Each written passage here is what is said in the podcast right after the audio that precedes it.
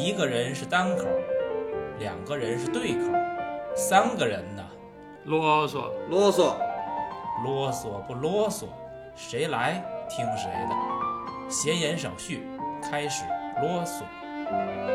大家好，我是老宁。我是安娜。我是老杨。时隔半年，我们的节目又和各位听友见面了，甚是想念大家呀。嗯，那咱们这个两位主播安娜、老杨也再跟听友打个招呼吧。大家好吧，然后又见面了，又见面，又听见事儿了。大家好，我相信听我们节目的这些听友们，这这个半年不到的时间都是有苦有乐，但是一定是欢乐是大过一切的啊！还是新的一年，新的后半年里头，咱们健康是胜于一切的啊！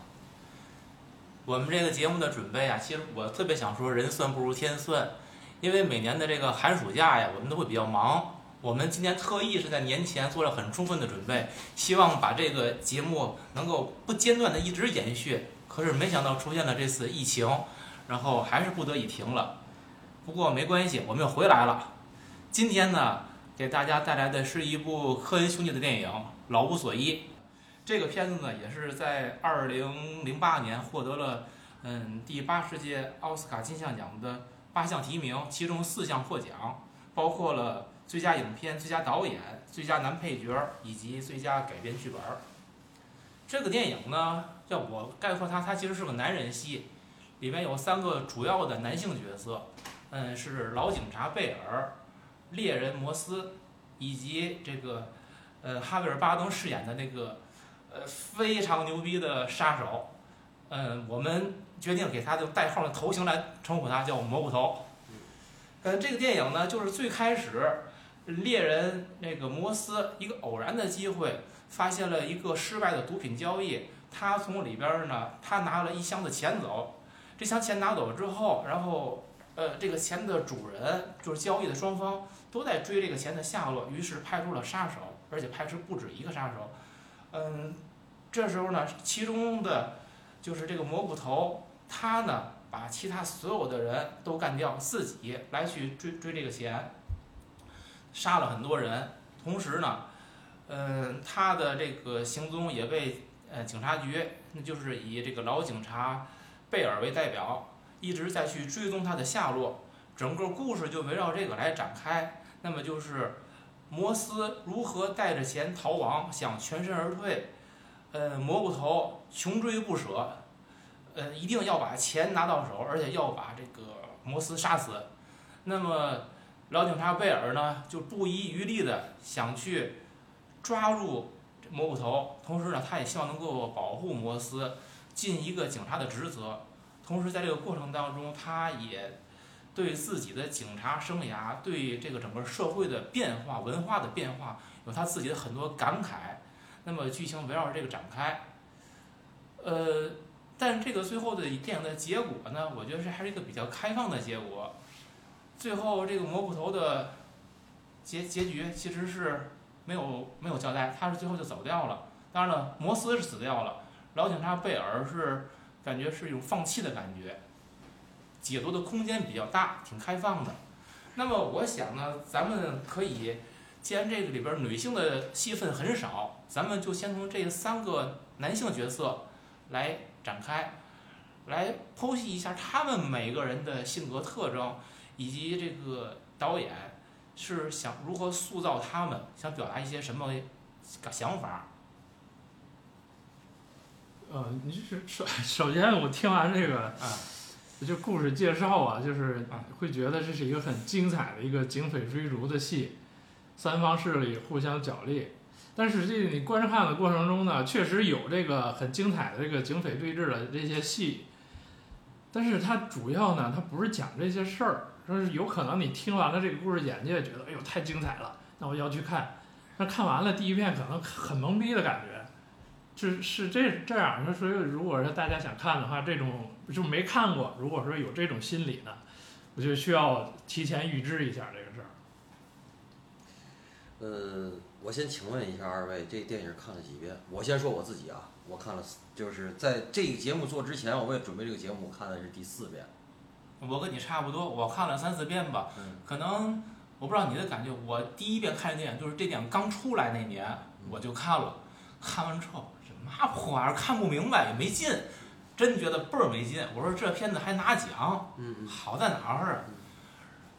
后来再看什么，就是咱们提出来要录这节目，咱们之前也提过，然后我就翻出来再看。哎，我觉得这片子不错呀，感觉当初根本就没看明白，完全没看明白。然后最后就是梳理一下这个提纲，就是准备这节目过程当中，又仔细的看，好像这个我跟安娜会有很大的共鸣啊，真牛逼，嗯，非常棒的片子。对，就我也差不多是这个过程吧。然后我还有是单独把它那个字幕文件单独调出来，用那个记事本那个那个 A P P 打开之后看那个字幕，因为他的对话简直是他那台词没有一句没用的，太深厚了，有时候感觉是每个故事或者是每句对话对白都得单独导出来，这句话什么意思，那句话什么意思，都得需要解读。对，而且他那个台词就是说，老杨说那个没有废话嘛。嗯。但你如果是第一遍看，你会觉得都是废话，哎，不挨着。尤其谁废话最多啊？就是那个老警察贝尔，一会儿什么我小时候我爸爸怎么着，说我做了个梦又，不是这有嘛关系啊？你破你案呢？后来其实不是，他这个话是跟这个整个的故事，包括他想交代的这个老警察他这种心理的这种变化非常密切相关的，很有用。我看第一遍的时候很早，就是他刚拿奖，然后那会儿是看的 DVD 吧，然后因为科恩兄弟对我来讲是是有光环的，我从第一遍我就知道，我说这这他妈肯定牛逼，但是看不看 我没觉得觉得那么回事儿，就那么回事儿。可是还有一个问题就是到今天，就是可能。爱听咱们节目的人，就是说会知道，我有时候会把这个电影有时候会界定一下，就是我也想跟二位探讨，就是三个类型，就是很花钱的爆米花电影，就是特效特厉害的；还有一个叙述故事的，就是叙述故事的电影；还有一个是描述描绘状态的电影。比如说我说过，我说一个典型的描绘状态电影就是那个《地球最后的夜晚》，那就是纯是状态，是吧？就没故事。然后比如说别的就都是故事。我老无所依在我心里这么界定的话，其实是个故事电影。对，嗯，二位同意是吧？故事故事为故事状态，我渲染了一些状态都有，其实啊，尤其越到后半截儿，他那个状态是越越有，越有。你提这个，我忽然想，不是当年那个矮大紧，好像评过这电影，他说，我记得说是个公路片儿，他说，我记得不是很确切了，好，好像说过这话。我不知道他怎么想的，完全的不是。因为公路片在美国是一个规避不掉的一个，包括公路的那种文学类，类似比如说凯鲁亚克啊那些，它是美国的一个非常大的类型，就是它会体现在方方，就是艺术的方方面面，艺术作品的方方面面。呃，有，嗯，形式上也许是，你像伊斯特伍德、科恩兄弟对这方面都有。你比如说，你像。你像什么巴斯的歌谣，你说它是公路片吗？不是，是个故事集。你仔细想想，也都是就是跑来跑去啊，遇见人啊，发生事儿啊。只要是跑来跑去，遇见新的人，发生新的事儿，都可以归到公路片，其实是，对吧？还有一个就是说，这个电影给我又增加了一个看电影角度是，嗯，你这电影他妈要不然就没配角，比如说爱在什么黎明破晓前啊，什么那些，就是一男的一女的，得不得得不得，没没有没有配角，对吧？要不然就像这个电影。这个电影可以说所有人都是配角，然后每个配角都倍儿牛逼，就是用配角来托起来。你觉得谁谁是主角？你觉得蘑菇头是主角吗？我觉得他们互为主角，也互为配角。这是我特别困惑的，因为最后得奖的是这个海尔巴登，这蘑菇头，嗯，他得的是最佳男配，嗯，我最开始第一遍看完之后，先别说好不好，我觉得这是主角啊，嗯嗯，那个。那个贝尔，那老警察就是那个汤米李琼斯，他，我觉得他更像个配角，可是实际这电影设置上来说，他是男主，嗯，不，我是我是不理解。这个其实对位是这样的啊，呃，贝尔这个老警察的这个饰演的这个人呢，就是这个汤米李琼斯。咱们熟悉，其实更早的中国影迷熟悉他是《亡命天涯》，因为《亡命天涯》是在影院全国公映过的。嗯，他演那个就是，其实《亡命天涯》的。实际上那个翻译官就是他那个翻译的电影名字，原来叫 U.S. Marshals，就是美国执法官。他那个其实是原来是想做成一个系列的，然后就是咱们又知道 Man in Black，就是黑衣人，香港翻译嘛，黑超特警组，就是跟他跟当时最如日中天的那个演双子杀手那小子叫什么？威尔啊，威尔史密斯，对。当时是那个，现在你看，现在出的什么那个，今年还是去年出那黑黑衣人那个就已经挺烂的了，就是就是票房啊什么，在美国也不好，口口碑也不好。但是我想给大伙儿介绍的就是他对位的这个老警察，这个这个老警察呢，我我我会说就是说这个演这个演员是怎么回事，然后演员演的这个角色是怎么回事。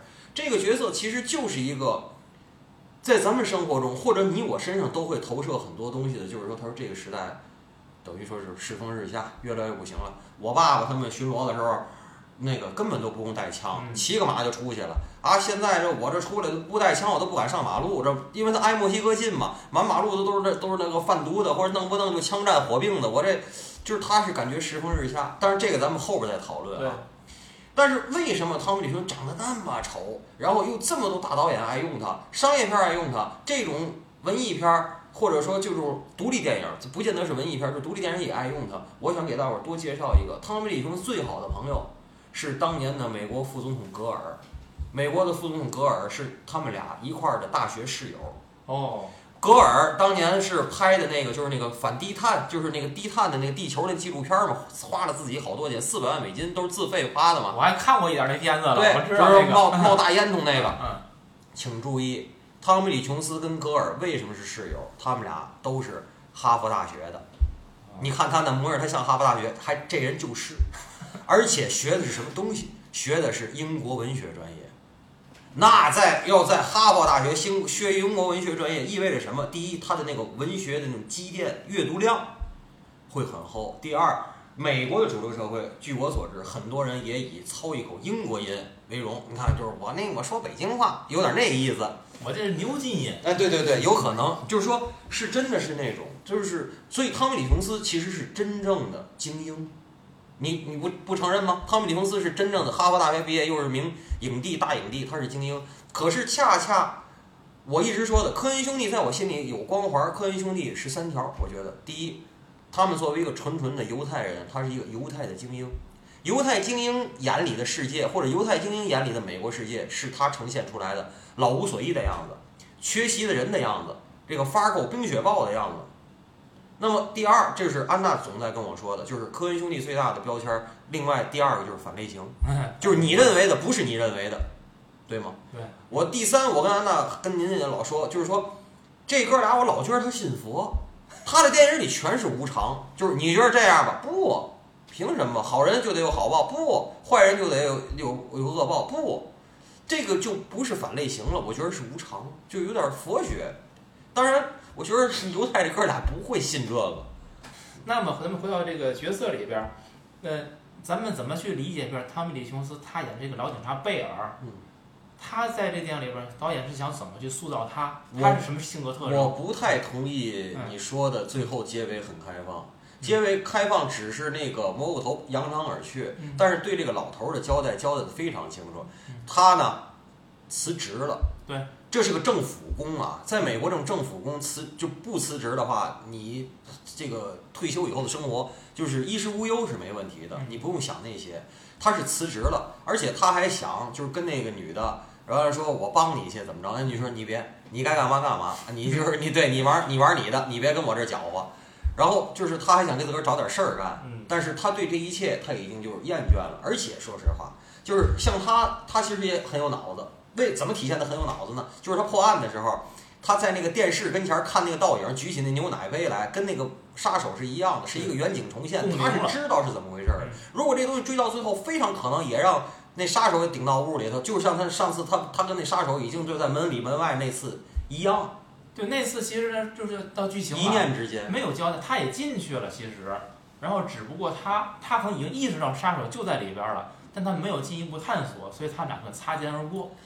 这里头呢，我后来又是多看了一个解读的东西，他说什么呢？如果大伙儿再出去回去拉片儿的话，他开开门以后，在他那个影子上头是有那个黄的警戒带的，打在墙上，嗯，你知道吗？嗯，等他。等他再转过身来再照墙上的影的时候是没有警戒带了。嗯说明什么呢？是哈维尔当巴登跑的时候，在那个警戒带是在外边廊子上，嗯那不是个 motel 吗？嗯那廊子上他就弄就蹭掉了。哦，所以就在那一刻，其实是正邪不两立，可是而且就是邪恶就是没有敢跟他正面刚，是有一点这个的。嗯，那你觉得这个贝尔他算不算一个已经被他们这时代淘汰的人呢？这个其实我觉得就是涉及到这个，因为网上有太多太多的视频还有文字的东西，就是解读这个这个电影的这个这个这个片名儿，就是《No No Country for Old Men》。还有人说这翻译的不对，说啊翻译的不好，啊，对对。对对，翻一直就说这个，呃，什么就是什么老无所依不对，什么什么显露勿近，两百万夺命，什么什么人心不古，好多人。我倒这个呢，我需要给咱们听众说，就是说有好多人讨论这个事儿，可是我突然吧，我想的有时候跟别人不太一样，我说就是咱们节目做过的这个《燃烧》，《嗯燃烧》里边那个女的那个促销员不说嘛，这里没有一个为女人而生的王国，就是，呃，呃，汤米·吕琼斯饰演的这个贝尔代表了，就当然导演都是用角色来说话吧，代表着科恩兄弟的一部分话，就是说，这里头没有为老人而生的国度，对吧？没有为老人而存在的国度。可是，在女性的角角度看呢，在《燃烧》里呢是没有为女性而存在的王国，就是啊，我们化妆多了，你说我浪；我化妆少了，你说我纯；我们老了不行，我年轻了不行，我这么我不行，我那么着不行。那这个什么，这个又是什么？我老了，我就我就得这样，我就那样。就是尤其他们最后就是碰到了那个坐轮椅的那个人，嗯那个那一段，我说实在的，我到最后我还想跟二位就是讨论那一段情节多余不多余？我觉得抒情的有点过，其实是。可是呢，没有这个的吧，又没法呼应他这个哥俩想表达的那种无力感。其实我觉得是一种无力感。嗯这种无力感并不存在在二零二零年的今天，我觉得存在在每个时代。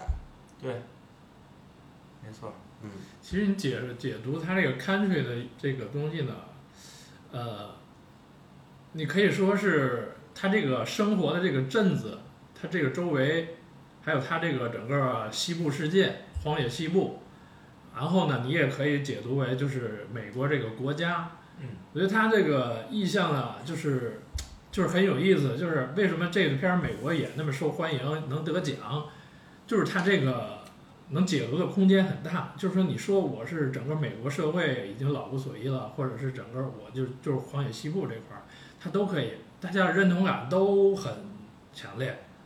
我我是觉得就是不管这个英文名称它的本意是什么，你翻译成中文来说，老无所依，从信达雅，我已经觉得他做到了八九成了。嗯我觉得这翻译的挺好，没什么问题。嗯那这里边咱们这人物，咱们接着看。嗯，这里边这个猎人摩斯就是偶然拿到一笔巨款，他这个人你们二位怎么看呢？其实这三个人呢，啊我就是就单独挨个儿说呢，我就是倒还是嗯那什么，我就是觉得他们三个人是一个三角关系，每个每两个人呢都有一个互为对照、互为镜像的那么一个关系在里边儿。嗯就是比如说摩斯跟这个蘑菇头，他们俩出场镜头啊，你想他那个特别有意思，就是一开始蘑菇头劫了一辆车，就是一辆他开着警车劫了一辆路人，然后过来之后对那那个人说，他根本就没有说别的话，没有任何解释，俩人几乎就是交流的有障碍，他说他的，他说他的，然后他上过来就说你别动，站好，stand still。对你别动，然后砰给了给了一枪。嗯然后马上就切到那个摩斯，他在打猎，他打猎，他对着那个鹿，他也自言自语了一句：“别动。”嗯，这就很有意思了，你知道吗？就是它跟鹿来说，两个动物距离又那么远，角度不一样，然后交流也没没法交流，然后呢说的话又一样的，但是呢，这摩斯打猎的时候，那个鹿已经跑掉了。嗯然后这也是一个意象，就是他错失了他的猎物，那么他呢自己又变成了猎物，嗯。是这么一个过程。可是这个摩斯，我觉得他这个，可能说这电影里边这几个主要人物，我觉得智商都非常高，能够就是侦查反侦查，追捕反追捕，都非常聪明。可是对于摩斯而言，我特别想概括他就是就聪明反被聪明误。他本来以为自己已经设计的非常好了，包括他已经发现了企业里边追踪器等等的，他安排，但是有一个问题，他以为他能控制所有，其实呢，就是老杨讲这个有很多无常的东西，就是我后边想我想提到的偶然性和必然性。每个人都觉得自己我是把所有的必然性安排好了，可是你偶然性你无法预期，而恰恰是这些个偶然性。极大的改变了每个人的这个轨迹，就这这这种感觉。我记得咱俩以前讨论过一个问题，包括一个历史发展。所谓你觉得这每一步社会是是必然的吗？是偶然的？当时我好像我跟你讲的是，我觉得会有很多的必然性。我现在呢越来越不那么认为了。我觉得很多偶然的因素、偶然的东西，极大的改变了历史的进程。我们现在所看到的这个当下。我们认为这个是必然，其实你是忽略了那可能是一个某某个偶然性所带来的结果，然后你把这个结果就当做一个必然性了。我觉得对于这个电影也是一样的，呃，实际上这电影就告诉我们，每个人最后都没有真正得到自己想要的东西。你看他们的目标，每个人的目标设定，跟最后影片的给他们的带来的一个结局，跟每个原始目标都是不一样的。对吧？你看，摩斯是为了拿钱，最后钱没拿着，命没了；蘑菇头是为了追这笔钱，而且要杀掉摩斯，最后摩斯也不是他杀死的，钱他也没拿着，对吧？嗯，这个贝尔老警察，他想追这个凶手，结果蘑菇头他没逮着啊，摩斯他也没保护了啊。警察他以为的那个警察的职责，警察的这所有的荣耀等等的，这那种就是一个警察所应当有的那种工作环境、生活氛围。他都失去了，每个人都离自己的目标是越来越远。我为什么经常我想用这种就是稍微就是接近一些佛教的思维方式来解读科林兄弟的，就是这些他喜欢描述的故事，包括咱们以前说过巴斯特歌谣里边这些，包括也可能以后咱们会再聊大地惊雷之类的。呃，你不觉得这个电影一切都是一个恶念起吗？嗯，就是。进行兽不邪淫，如今能吃否？进行兽不偷盗，如今能吃否？你犯了偷，你犯了偷盗了吗？如果你没有一念起，你去拿那个皮箱子，起码杀手不找你吧？好多那个影评还说啊，他后来不送水去，他也跑不了。那个送水已经是在你拿箱子之后了。如果你不拿箱子，你就不就不跟他发生交集。反正他可能别人拿箱子，那个蘑菇头去追别人，反正起码不追你，对吗？对。如果这如果是从这上倒，就是烟就是单田芳来说，烟从哪儿咸，醋从哪儿酸，起码不追杀你这件事儿是必然的。你拿了，你后边就会追杀你。那这件事儿又不反类型了，对吗？嗯，对，对吧？对。可是我相信二位跟我一块儿都会看变数多了以后，越来越喜欢蘑菇头这个角色，都不是说哈维尔巴登演的，就说这个人他那个台词，完了包括他最后的那个，就是猎人那媳妇儿说啊，我这欠钱这那个那个。不重要，我不关心。就是那那时候那钱没有，我没有钱，你要我不关，就是他那个冷静那个沉着。我想给提供，就是说咱们还忽略了一会儿要聊的伍迪·哈里森演的那个人。嗯。为什么你说这些人那么能打？贝尔的没有介绍，贝尔只是说他就是父一辈子一辈都是做这种巡逻啊警察。可是这个谁这个猎人，然后这谁这个伍迪·哈里森演的那个是个少尉还是上尉？然后蘑菇头是特种兵。这仨人都是有非常非常丰富经验的，经过越战的那些人，是国家训，就是等于美国这个国家机器训练出来的精英在 PK。老头在这里头都是属于最 low 的，那贝尔是是最 low 的，就是国家训练的恐怖组织，国家训练的就是这种杀人机器，其实是。只是说猎人最后是想自保，那个是出来逮谁杀谁就杀着玩儿。他好多是非常偶然的那种杀人，就杀着玩儿，就是翻钢板儿。可是翻钢板儿这个是个意象，其实其实翻钢板儿一开始在电影的前半截儿，直到最后跟猎人在门那儿对射，给他打伤了腿之前，他让人翻钢板儿，他是谁？他是死神呢嘛？就是我想让你死你就死，我想让你活你就活，但是你怎么活你自个儿都不知道。咱们很多人其实，在自然状态的生活中也是，就是咱们的生活不，咱们的生活可能就是偶然的，他这个拆钢板这个有意思在哪儿啊？就是如果你加上这个表演，你就是去想的话，呃，他第一次是那个杂货店老板先问了他一句，就是说，哎，你来路上是不是下雨了？他本来是我结完账我就走了，但是你问我下雨干嘛，对吧？咱俩互互相应该是没有交集的，我结账走了，然后你你跟我聊这干嘛？当时你看他表情，他是非常想杀了这个人，对对吧？对然后就是那那怎么办？我现在又不能立即决定，我就杀你。我再给你个机会我我我拆钢板吧，对吧？猜钢板猜完了，哎，还你运气还是不错的。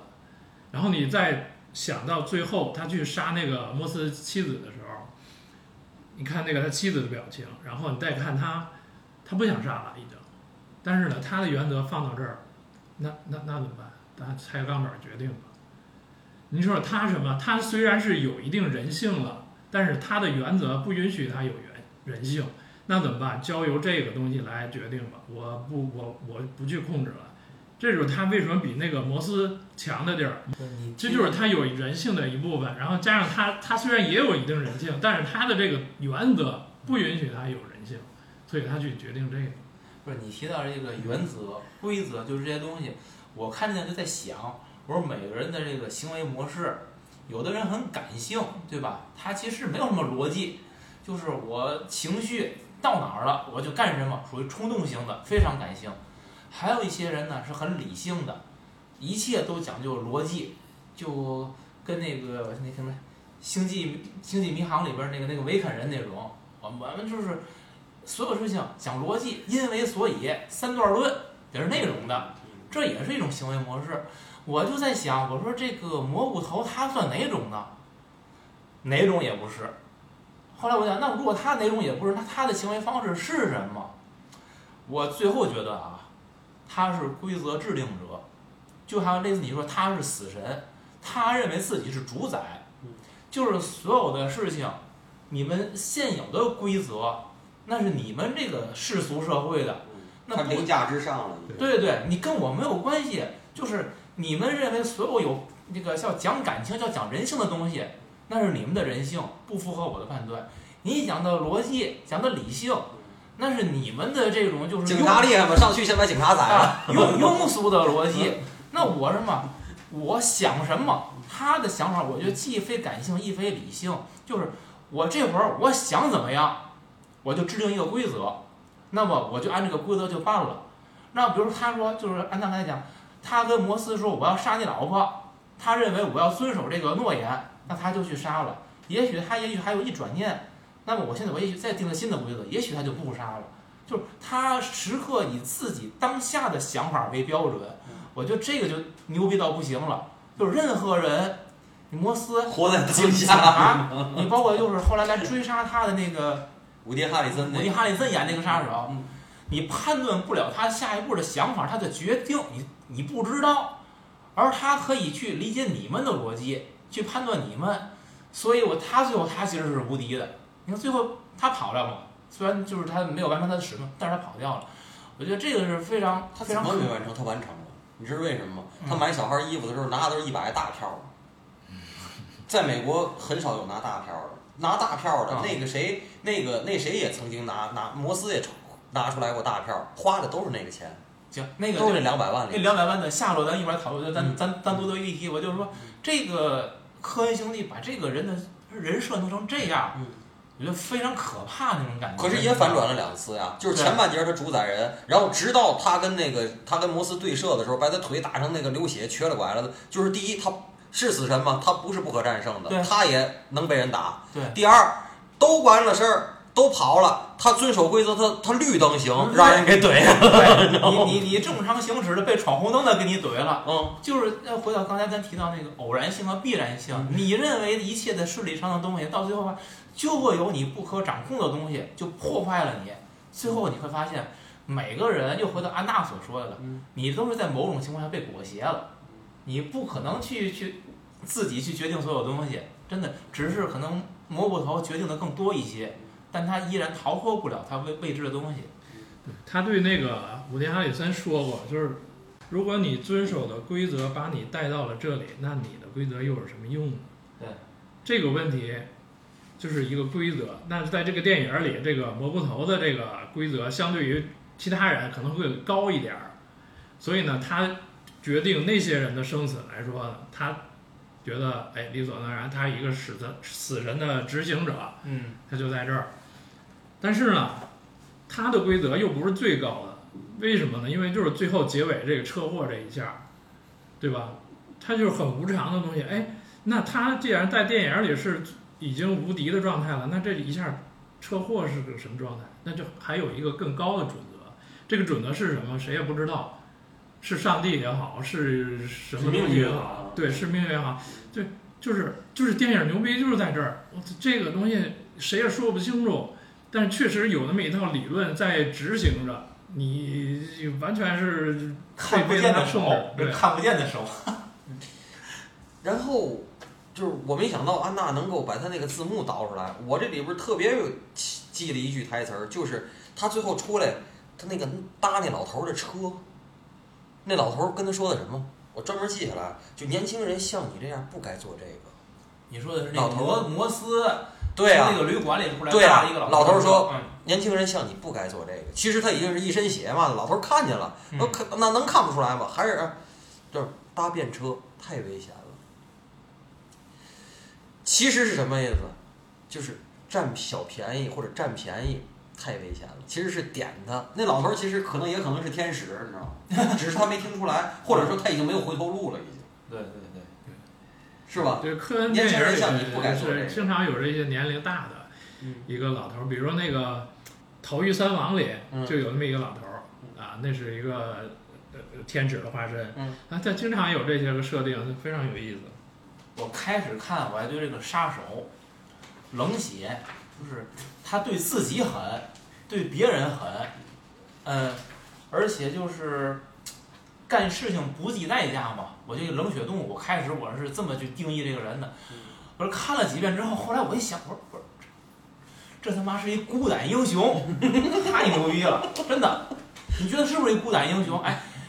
你就这么想，哎，这是咱俩去正要说这个，嗯，就是他如果不是去这个追这个赃款，不是追追这个，就是他是一个干一个别的事儿，干什么都能成是吧？对呀，你他如果就不是就是这个人的能力，如果你让他干一个就我们认为是正能量的，是好事儿，这电影你会拍出这什么效果去？而且他做什么，他都能一下的看到这件事儿的核心。对，上去哦，那车是他放那儿的，上去先把那个铜牌儿，他底下那名牌儿。就照着名牌能查那个户口号啊什么，哐把名牌先先一下人弄完揣口袋里了。对，他弄什么事儿他能能一下就看到那个湖。就是你你你去对比想一下啊，我在想，你看过的所有美国电影，什么欧洲、好莱坞、中国哪儿也好，所有塑造的正面高大全的形象，你比智商，你比这个经验、比能力、比比逻辑性、比各个方面，比冷静。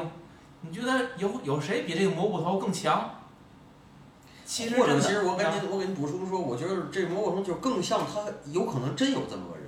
嗯。但是你像漫威那些人是，就是你一看就是假的。对。超人那些你一看就是假的。没错。但是他是你觉得这人是真有可能有这么样一个。就是我说我说像说的好就好在这儿，嗯，那些个英雄我们所看到的高大全，我们可以去就敬仰他，去树立他一下。但是你不能细想，你别深扒一扒，全是漏洞。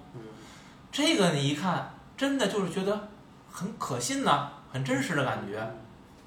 这这可怕的之处。就是犯罪电影啊，就是犯罪的过程，你越细节越丰富，这个越抓人，人物立的越准。是。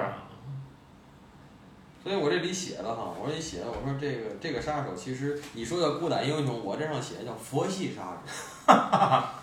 可是我写的这个佛系，我最后想，我说佛系就是无常，他就是弄着玩儿，好多都是弄着玩儿，知道就是完全跟着当时活在当下，你知道就是跟着当时的情绪走，知道吗？这个这是他挺牛，但是他冥冥中他心里头有一条一条道儿，就是我得把这钱追回来，我得追钱去。完了那意思，他看着古迪哈里森的时候，其实他是很不高兴，就是那意思。怎么就那个赌那个贩毒贩毒那个贩毒那个公司怎么又找人他妈杀我呢？所以他最后那找那老板去了。进去有那嘛那意思，就是你都派我走了，你等于你还他妈现在对我又不满意，这这对对他的一个职业操守的侮辱，知道吗？对对可是提这点就是有点疑问在于，他从一开始他就把他那两个应该算同行吧，或者是一起去追钱的人帮忙就都给毙了。哎，我告诉你为为什么？回事？你看啊，一开始是车嘛，嗯。完了后来你没发现吗？他是坐的那个楼子，那皮卡是一一排座嘛，嗯。他夹中间儿，嗯。那俩特那嘛，他想要那车，嫌那俩占地儿，嗯，啊，砰砰都给弄死了。也事儿问明白了是怎么回事儿，都他也知道了，这俩没没用了，而且坐回去他又得加中间儿倍儿挤，不行，我自个儿开回去。那你说他追这个钱，我有一度我在怀疑，嗯他追这二百万到底是给他自己追，还是给他那个老板追？不重要，我一度怀疑我觉得。他其实他不介不他不在意钱，不重要。那他就是我只只是我要做这件事儿，我认为我需要把这个完成，我就去干。嗯，干去，干去。不是你要细细想的话，就是他一开始可能是委托我，我就干了，但是过程中呢发生各种事儿，结果老板也被委托人也被干死了，那这钱那我留着呗，那那那能干啥呢？我我到后来我觉得他开始是受雇于人，后来他就是想自己，我是我要拿这个钱，所以他已经不惜一切代价了。嗯嗯嗯最后咱提一个，咱讲讲这个这二百万的下落到底是什么？因为这个在电影里边给的一个跟钱最后有关的场景，应该是，呃，摩斯被杀的那个旅馆里边儿，然后也有那种就是风道风道的螺丝被拧的掉了地上，应该因为是摩斯先进的旅馆，他肯定还是老办法，把钱藏到那个风通风口里边去了，然后通风口显然已经被破坏了，钱被拿走了。那个时候呢，是蘑菇头藏在那个旅馆里边了，同时老警察贝尔也也追到这个地儿来了。嗯，在之前是沙摩斯的那几个墨西哥人，他们已经走了，但是带没带钱，电影没交代，所以大概关于围绕钱，电影就交代在这儿了。就是你们认为这钱最后是什么下落？应该是被蘑菇头拿走了。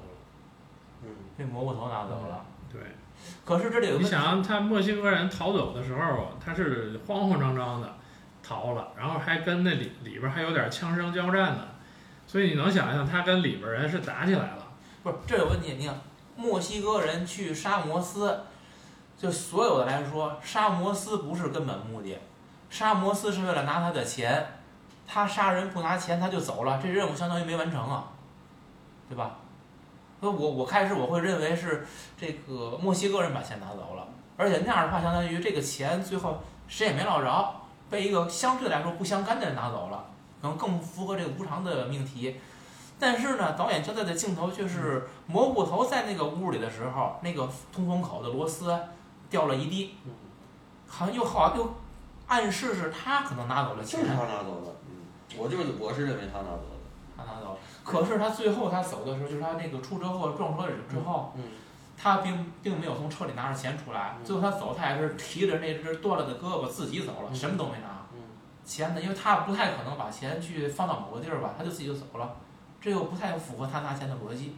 他有前边儿这，你像摩斯那样人能往河滩上扔，他往哪儿放也也未可知，真的。而且美国人那么爱用储物箱、储物怎么柜儿，解释都对行怎么解释都行。美国人那么爱用储物柜儿，那怎么都可以。那其实是最后来说，这这二百万的下落可能也就不那么重要了，它就是一个一个线索。这里边儿就是关于电影啊，咱们分析人物分析了很多，嗯我觉得有几个地儿电影，我觉得设置啊，我是认为有问题的，跟大家交流一下。就第一个摩斯，他拿完钱之后，当时那个火并现场，就电影最开始有一个人没死，他说我要喝水，嗯摩斯说我没水，然后他把钱拿走了。回家之后，晚上他又想起来了，呃，他又给这这个人去去送水去了。其实这个地儿，我认为啊，这种设置完全是导演为了引起下边的情节。不是，因为什么？因为你想，那钱里有追踪器，摩斯不知道。如果他不回去送水，他就把钱放这往家里一藏，肯定会被追踪到，而且他不会有防范，他也不会有逃跑的想法，很有可能直接就被嘣嘣嘣就完了。但是因为他去送水，结果这这个拿钱的跟追杀的就直接就相遇了，所以他就知道我只能跑，他只有跑起来，这电影才能像一个公路片儿一样开始发展下去。我以前看跟跟你想法差不多，直到我看了一个文章的解读，后来我又倒回去看电影是有那个，他跟他媳妇儿说什么呢？他说我那个以后你你那个，然后你跟 Mary 说，你就跟我妈说，说我爱她，就是有点啥事儿。那句台词其实是双关语，是是表示实际上那是那是他们祈祷里边有一句话，就是实际上那个摩斯这个人是信教的，嗯，啊，是他有一点点那种信仰的感召，我不能让那个垂死的人就死在沙漠里头，我得给他送水去，好是一种。是一种那个，是一种就是等于说有宗教信仰的力量指导指导着他去给人送水去。那这个解读有点深，我觉着。呃，我是他是这样讲的，就是刚才我也不是说了，为什么他是有这个人性的，跟那个蘑菇头完全相反的。他就是有些事情他呃不是很理性的去做，那蘑菇头呢，就是什么事都非常理性。蘑菇头去追踪这个钱，他是拿着追踪器。追踪器靠近那个汽车旅馆的时候有反应了，他能追踪到，他，这个追踪到摩斯，这个完全是正常的。可是他怎么能够就一路这么多路了，他就能够追到摩斯所走的这条路，而且路过他的那个那个旅馆？这个我觉得也是一个完全是种偶然性的，就是这个就是我觉得无伤大雅，但这种就是其实明显的感觉是一种带设置的。这个还有就是。你看那个摩斯在旅馆里边，他把那个钱放到那个通风口里边，他要了一个什么背后的房间，然后那个还有别人在旁边的房间等等的。我觉得这这不属于脱裤子放屁吗？我为什么说脱裤子放屁？通风口不代表房间号，因为他这个东西，你看在通风口，通风口几个房间都是连着的，然后他在那位置其实只是一个模糊定位，大概钱箱在某个位，尤其当你把钱箱它放到那通风口里边的时候。它很可能在两个房间交界地儿，实际它也是放在交界地儿，他才能从另一个房间拿嘛。那那个蘑菇头来的时候，他是定位了房间，嗯对吧？你定其实你是定位不了房间的，你只能定位前大概的位置。所以这个钱可能在这个是幺三八、幺三九、幺四零，它都有可能啊，对吧？所以我觉得这点儿就是也是感觉有点牵强的设置，嗯为为了推进剧情，但是我觉得都是无伤大雅的地儿。算是从细节你要去扒，我认为是可以再精精细一点这些地儿的感觉。还有一个就是我认为最不合理或者是我不接受的这种设置，就是最后蘑菇头那次有一次受伤，就是他那腿被摩斯打了一枪，他不去了一个药店拿了好多东西，然后他到旅馆门口炸辆汽车，炸炸辆炸辆汽车不是，他回到旅馆他铺了个塑料布。然后为了不把这地污染了，去弄他这个腿那鞋，我说这不是他行事风格啊！你看他前面杀人，他随机杀人，他从来没考虑过我的犯罪现场要如何得得收拾一下，或者什么枪声小点，别让人听见，别让人看见等等的，从来没有过，就是想杀就杀，杀完就走。我我我不在乎你们周围人怎么看我。他还是怕溅一身血的，之前这鞋脏了都不行的，都躲开了。所以说他把地板都弄脏了，他自己怎么走啊？他也走不了。可是之前他的每一个犯罪现场都流了多少血？哪怕他身上没见着多少血，他的就是每一次作案的痕迹都是非常非常明显的。你在旅馆里边自己给自己治个伤，还铺个塑料布，我我不知道这里是有什么隐身的含义，但我感觉是不合逻辑了。我在中中间我写在写提纲的时候，我突然想到，就是说，咱们经常也遇到一些，就是咱们都是四十多岁的人了，就是觉得这个无力感，就是一直像，嗯，科恩兄弟也表达这些东西，这种无力感，在无常之下的无力感。我说的就是说，呃，又该说很俗的那个《双城记》里那个话，什么时代，任何时代，这是个最好的时代，也是最坏的时代。好多人都说，哎呀，现在这不行啊，这经济也不行，什么也不行，就是啊，前几年的钱多好赚，这钱什么五十年代什么夜不闭户，什么什么对吧？什么这种，我以前我真那么想，我现在觉得不见得，为什么呢？啊，你重庆话要换个板凳坐，就是说你，你如果在希特勒治下的德国，如果你是个雅利安人，你什么样？你是最好的时代还是最坏的时代？你是犹太人的话，你是最好的时代，你还是最坏的时代？那我问你，你是斯大林那个时代下的军人或者老百姓，你是好的时代还是坏的时代？然后你是太平天国时候，你是老百姓，你是太平天国治下老百姓，还是太平天国没管清朝治下老百姓？你是好的时代还是坏的时代？然后你秦始皇的时候，你是认字儿的还是不认字儿的？认字儿的有反转，不认字儿的也有反转。你是李世民那个时代的时候的老百姓还是官宦？他一翻个，你原来是他妈的李建成、李元吉的人，你你绝对坐上宾。你李世民宣武门之变以后呢？你是李世民的人，你又得前面又得忍多少年？什么叫最好的时代？什么叫最坏的时代？我觉得没有，没有。而且这里边还想还有一个问题呀、我是我说了这么多，其实我还是要套解这个电影啊，嗯就是说嗯，我觉得最后他给我这个电影看到第四遍的时候，他给我，我最后写，我觉得我对这件这这个电影总结，我说咱们每个人其实都是被命运追杀着的，有的时候是人，有时候是事儿，最后就他妈是时间，对，是是这样，还有就是我想说，你说的这个好的时代、坏的时代的问题，我们通常啊，他最后坐轮椅那老头儿跟汤米李琼斯表达的不就是这件事儿吗对？但不是，但是很多事儿咱们是拆开来说的。他是说什么？他是说我怀念那个过去最好的时代的好的那一部分，但是任何一个时代是一个整体，对吗？嗯。那我们通常说，我是要现在我有的这些，我要把我现在有的这些，还要拿到拿回过去那个好的时代的那些。嗯，就比如说，我们曾经就是新中国新中国解放以后，嗯大家都怀念。你看那个时候，大家路不拾遗，路不拾遗，夜不闭户嗯，人与人之间的和谐的关系多好啊嗯！但他可忽略了一个前提，那时候人多穷啊！一块什么啊就是八毛钱能下馆子吃一桌子菜，对啊，所以我我就说，就是他这种这种选择性本身就是一个一个问题。所以你说哪有什么好的时代、坏的时代？这个时代是匹配着来的嘛？这个就是咱上回午夜巴黎的那个、啊那意思不也一样吗？对吧？那虽然他回忆的是那个巴黎时代，但那个巴黎时代你什么状态？就二战、一战，那已经破烂的不行了，那那个那个那个年代，对不对？嗯，这个电影还有一点就是我想谈的是，就是每个人啊，我不知道，因为咱咱们的年纪其实也在大了，就已经有种感觉，自己已经落后于时代，很多东西就跟不上了。我就看那个安娜写的，提到了这个前浪和后浪，我我在想前浪和后浪，嗯，你说，就是每每个人你跟这个时代的一一种关系，我我是觉得啊。这个时代的人，嗯，什么样人痛苦？就是你总活在以为自己从前的那个样子，然后你又想还想还想追这个时代，你又追不上，我就觉得会非常痛苦。而相反的，就是如果一个人像你没心没肺，你就我也不管现在是什么样，我也不管以前什么样，我就活着就好了，你会比较比较轻松一些。或者呢，还有一种，那你就是真的能拥抱这个时代，就是你。